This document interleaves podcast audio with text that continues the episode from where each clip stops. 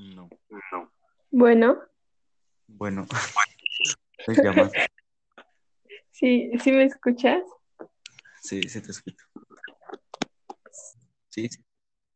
Bien, ¿no? ¿Dónde? ¿Sí se escucha bien o no? Sí, sí, sí, sí te escucho bien. A huevo. Sí, sí. ¿Qué onda? Hola. Sobre esto. A ver. bueno, Eh, Nada más había hecho esto con el Agus. ¿en Pero serio? ya no, pero ya no sé cómo empezarlo. Eh, pues de qué, de cuál era tu tema. Pues, este, ¿cómo se llama? Estábamos hablando ayer, ¿no? De un pedo así.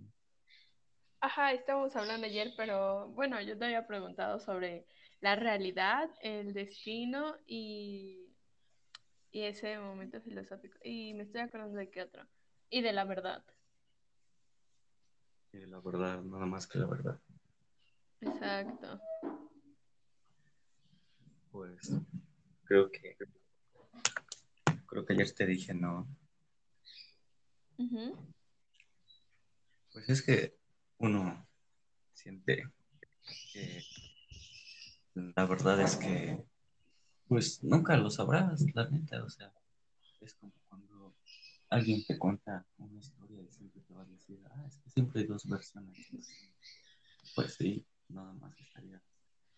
Entonces nada más existe la mentira. Pues no es eso de la mentira, pero Entonces, ¿qué es? ¿Un hecho? ¿Un...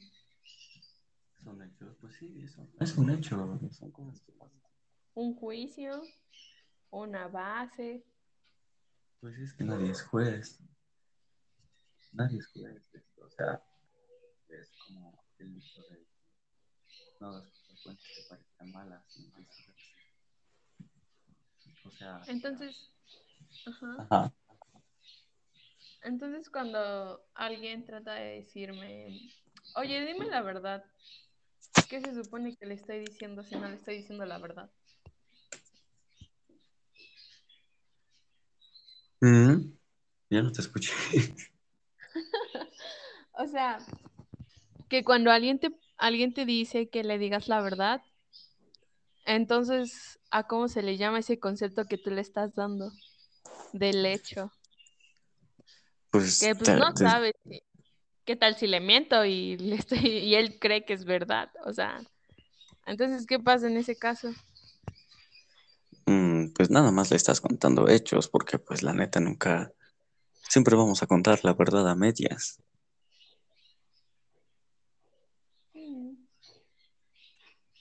Porque es eso, o sea, no es como que todos tengamos un, o sea, tenemos juicio propio, sí, pero pues no somos quien para decir que es bueno o malo. ¿Y Como el? Ajá, como el que... ajá, ¿qué sucede? ¿Qué sucede? No, termina, termina. Pues sí, ese es como el güey que puede robarte o hacerte algo y regresa a su casa y ya tiene dinero para comprar algo y ya para su puta familia es el mero héroe de la película, pero pues para ti se te hizo el mero villano. O sea, no se justifican sus acciones ni nada, pero pues es como en una película cuando matan al villano, o sea, estás cometiendo el gran acto de matar a alguien, pero tú lo ves como algo bueno. Pero entonces, en ese caso, ¿qué tiene que ver la, la verdad con la realidad? Porque lo que está viviendo él es una realidad de que puede que esté haciendo algo a su favor, pero pues yo lo veo como algo malo, ¿no? Porque es obvio que me está robando, está quitando algo sin mi consentimiento. Pues sí, pero pues la realidad, pues nunca va a ser así, es lo que te decía, o sea, es, es relativo siempre esa onda, porque la realidad para el puto white de mierda es eso, que la vida es bonita, como la Bárbara de Regil que te dice, si alguien te pega, dile que no, dile, oye, no te pases de chistosa, ¿no? No sé si es gracia, pero pues, ¿cuánta gente no sufre de eso? Neta quisiera, o sea, para él su realidad es una, una golpiza de a diario o así. Para, para otros la realidad es despertarse, hacer tareas, o sea, dices que es el mero sufrimiento, pero no es el pinche chamaco que desde los nueve años anda trabajando en los cruceros. Bueno, eso sí es cierto. Por eso te digo, no es una realidad, es una cuestión de perspectiva. Ok, una realidad. Y, y bueno, había leído una frase que decía que la interpretación subjetiva de la realidad, filtrada a través de los sentidos, nos muestra la verdad. En su caso, inclusive posibles verdades. ¿Qué opinas? Desglosando la frase o así nada más. No, desglosando la frase así completo. Pues es lo que te está diciendo, lo que te venía diciendo de la perspectiva, o sea, piensas que la verdad, la realidad es solo una, o sea, para, para un trabajador, para un pinche Godínez que su vida es, fue de solo dieces y que terminó la universidad y ahora su vida es aburrida, pues es, la realidad es que, ah, puta madre, tengo que pagar impuestos, tengo que hacer esto, todos los días me levanto y se le aburre, o sea, para él es la realidad.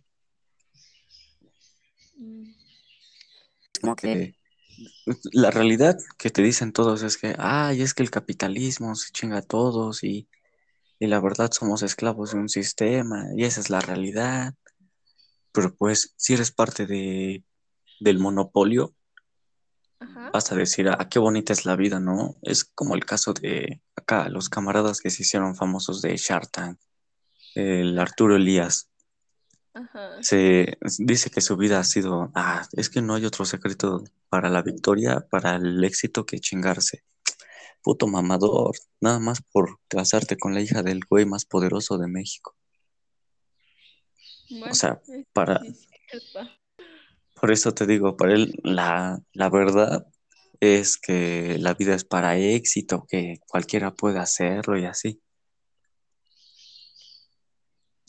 Aplica la de ¿Y tu compa el millonario que te dice, el pobre es pobre porque quiere. Y sí, eh, eso es lo que, lo que me han dicho. El Malditos. ¿Ya ves hasta qué punto cómo se ve desde otra realidad? A decir, Por eso te digo. la vida te da la oportunidad. ¿Cuál oportunidad? Tienes que buscarla. Bueno, Es que ni Pero- eso, ¿sabes? pues es que por un punto, ¿cómo vas a, cómo va a llegar la oportunidad si estoy aquí sentada rascándome el ombligo? O sea, en buena No, onda. pero, Pe- no, pero tal que- vez así. A que vayas a, a estarle trabajando y estarte matando. Que en cualquier momento puede suceder, ¿no? ¿Qué es lo que pasa con un negocio?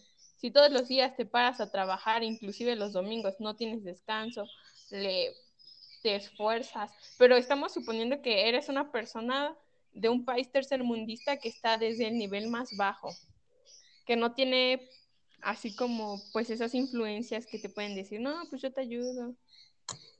Por ejemplo, un ejemplo, ¿quién quién ha salido así? Mm, la neta no conozco. Nelson Mandela. ¿Quién es Nelson Ah. Mandela? Mi camarada, mi camarada es Nelson. Y sobres, o sea, viene de un país en donde más, En donde neta, en donde ahí sí dices, no manches, o sea, lo veo y sí lo creo, porque cuánta explosión no hay ahí. Y para que a la a ser, fecha. O sea, y sí, hasta la fecha, a pesar de que él salió adelante, su país sigue de la fregada. Pobrecito. Pues es eso, ¿no? O sea, igual como la gente que trata de cambiar a México, como la matan. Eso sí, también. Es lo que, suce- lo que sucedió con Colosio. Ajá. Lo mataron por esa onda. O sea, él, él prometía mucho y prometía cambiar el país y Gortari vio eso y ya. Muerte a mi amigo Colosio. O lo que pasó con los estudiantes, ¿no? También. Y con los 43, Los 43 de Ayotzinapa, que nada más iban a hacer una huelga por lo de la educación y terminaron todos funados porque ni sus cuerpos se encontraron. Sí, de veras que sí. Y no se avanza en el caso, van a pasar años y va a ser un misterio. Como Exacto, aquello y del al- 68. También, Todos, hasta tuvieron que crear leyendas urbanas para satisfacer a los padres de familia que perdieron, porque ves que por esas épocas se empezó a construir el metro y dijeron, Pero- ay, es que los escondieron allí los cuerpos. ¿Ves? ¿ves que venían los Juegos Olímpicos en México? En el fue por eso 78. que empezaron a apresurarse y a inventar, pues sí, exactamente cosas, porque pues al final de cabo, ¿qué podían decir? Y hasta la fecha Pues- nadie sabe eso. Pues sí, aquel... ¿Cómo se llamaba ese naco y estúpido? El ¿Quién? presidente de aquella época. ¿Díaz? Ajá. No. Sí, No, ¿cuál Díaz? babosa. Este. No, El que dice, el que dice, hemos sido tolerantes hasta excesos criticados, pero todo tiene un límite. eh, Dice fue- acá, el pendejo estudió en la UAP. mm, de los de los de los del 68 Ajá, de los morrillos del 68. Lo voy a buscar. Sí, es Gustavo Fue- Díaz Ordaz, sí, ¿no? Gustavo Díaz Ordaz. Sí, te dije que fue Díaz. Gustavo Díaz Ordaz. sí, el mero naco y estúpido. Por eso te digo. Pero pues es Y un la- problema. Pues sí, en fin, al final. Y los de los 43 fue Enrique Peña Nieto, el presidente, quien estaba. Mm, mendigo naco. Otro que está peor que. Pero estaba guapo, no hay pedo. Pero pues es que. A pesar de todo el tiempo que ha pasado, nunca se ha visto así como un cambio en que alguien en verdad suba a la presidencia y se preocupe por su pueblo. Nunca. Es, es que nunca va a existir. Porque no O vas sea, a a cambiar. mejor- Ajá. Exacto. A lo mejor Benito Juárez sí fue quien impulsó un poco, porque no fue así como la gran cosa. Sí, no porque haya dicho una frase que ni fue de él, fuera la gran cosa, pero... Es que ese fue otro problema. Ese es un problema de México, ¿sabes? O sea, ve a la cárcel y pregunta a un puto reo, oye, ¿te sabes la frase del Benito Juárez? Ah, sí, claro, el respeto al derecho ajeno es la paz. Y ya le dices, ¿pero sabes qué significa? No, pues quién sabe, tú. Ah, bueno, ese es el problema, o sea, también es un problema de la escuela, te obligan a aprenderte eso, pero no te explican, oye, es que el Benito lo dijo porque esto. Y para variar fue robada la frase, es francesa, Sí, no fue de él la frase. no fue de él ni la frase. Además, búscate en YouTube un video que se llama Benito Juárez, el verdadero villano de México. Y, y cambia completamente la cosa, ya no, no es lo que nos pinta el gobierno que quiere que nos aprendamos, que Benito Juárez fue un pastor. Siempre. y X. Siempre te va a pintar. Es como todo lo que te enseñan en historia. Todas son guerras. Al final de cuentas, todo se hizo por una guerra y cae en una guerra. Muerte. Luchas. Una matadera de matadera. Lo que pasó con la revolución, lo que pasó con la independencia, lo que pasó con los ataques, este, los ataques de otros países. Cuando vino a Estados Unidos, ¿no? Y puso la esta bandera de Estados Unidos en el Zócalo. Exacto. O Cuando vino mi amigo. Maximiliano de Habsburgo. de Habsburgo también. Es más, su Antonella, su ruca, hizo más por el país que yo creo que AMLO en todo este tiempo. Y sí, O ¿eh? sea, neta, busca todo lo que hizo ella y si vas a decir, no manches, ¿cómo? ¿por qué lo quitaron? ¿Por qué los fusilaron? No puede ser, Dios.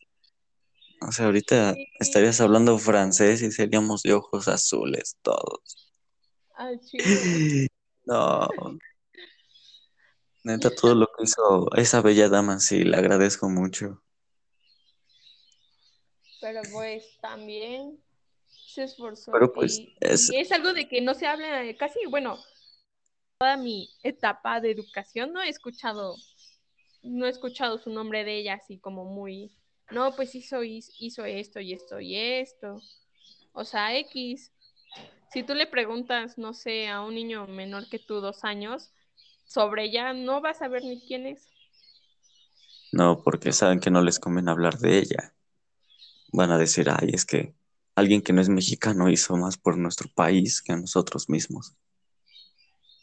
Y, y, ese es el problema, porque llega otra gente y puede mover y aquí se mueve, pero pues si nosotros mismos no sabemos hacerlo.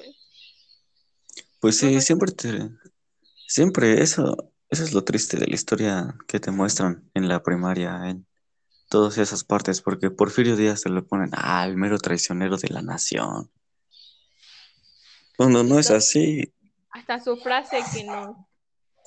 Que Mátalos no, en caliente. la de ay, México, muy lejos de Dios, pero muy cerca de Estados Unidos. ¿Cómo la? Ay, ay, mi México, sí es cierto. no más. cerca, o sea, no puede ser. Revolucionario, ¿no? Aquel muchacho. Claro. O sea, hasta ese camarada trajo Palacio de Hierro. Yo creo. Neta. Busca de todo, todo ese güey lo puso. Y para variar no fue que neta la gente lo sacó porque mucho miedo, pues él firmó la carta y dijo, va, pues a ver. Si ustedes quieren mejorar el país, pues de acuerdo. A ver qué onda. Y como tal, todo eso terminó hasta 1900 y tantos, 1915, ¿no? 14. Mm, no. Hasta 1900. No. Este. No me acuerdo. XD. Pero pues no, es una. No fue. Ay, no manches. Los verdaderos héroes, Emiliano Zapata el Pancho. Ahora, pobres, pobre Pancho era un rata sin vergüenza. Sí, y el Emiliano igual. Nada más pues. porque empezaron las levantadas de armadas súper apoyar al país, ¿no? Era una rata, al final de todos era una rata. Lo mismo pasó con los grupos, eh, los grupos zapatistas, los grupos huertistas, villistas. Sí, ya fue cuando. En armadas. Pues sí, ya vieron que nadie estaba en el poder, dijeron a huevo. A huevo, dinerito. y claro, ¿eh? al final de cuentas, pues fue una sacada de dinero. Pues sí, todos querían el poder. No es que de veras, ay, mi México. No, ¿cómo crees? Después de eso ves que hubo solamente como un proceso de 30 años de reconstrucción del país. De supuesta reconstrucción del país. Pues de... entran este los partidos el, políticos. La constitución de 1917 para esas fechas, creo. De mi amigo Venustiano Carranza, que mide más que la roca. Pero pues ahí es cuando ya se creó el PRI y el PAN. Exacto, de hecho es cuando es después del maximato, quiero recordar. Sí, me parece que sí. Cuando entran estos partidos a decirte, no, pues si votas por mí, el poderoso PRI, porque recordemos que al principio el PRI sí se la rifó con sus votaciones y ya basta de guerra. Pero ya después. Pero no, pues de todos modos, no, aunque ganaran los votos, siempre fue el poder para el PRI. 75 años duró eso. O sea, imagínate qué tan, qué tan cutre ha de ser que 75 años te haya gobernado solo el PRI.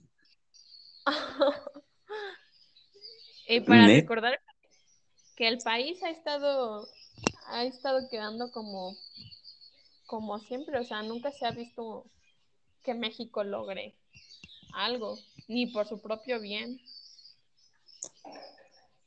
Nada más ven, bueno, todo, todo México ve- vio cómo logró ganarle a Alemania en el Mundial. No puede ser. Te lo juro, creo que sí, pi- creo que piensan que si ganamos la Copa del Mundo vamos a ser primermundistas. ¿En dónde cabe pensar eso? Eh, pues pregúntale a mi compa el albañil. Se la va a aplicar. Me la va a decir, me la va a dejar en ojo cuadrado, con detalle todo. Te va a decir, mira, carnal, así es como vamos a ganar Qatar 2022. Otro detalle que te digo, otra cosa del capitalismo, o sea, no funciona bien a veces, pero Qatar 2022 ya van muertos dos mil y tantas personas eh, en condiciones deplorables, se están construyendo estadios. ¿Qué? ¿Te imaginas hasta qué punto? O sea, 50 grados, o sea, imagínate estar a 50 grados haciendo eso. Aquí mi camarada del albañil con 30 anda diciendo, póngate una lona, carnal. pues sí, el sol ya no calienta, el sol quema. Hoy en día con la Pues sí. contaminación y no sé qué tanta cosa, ya te hace más daño que comerte unos tacos en el Paseo Bravo porque está muy, muy canija esa situación.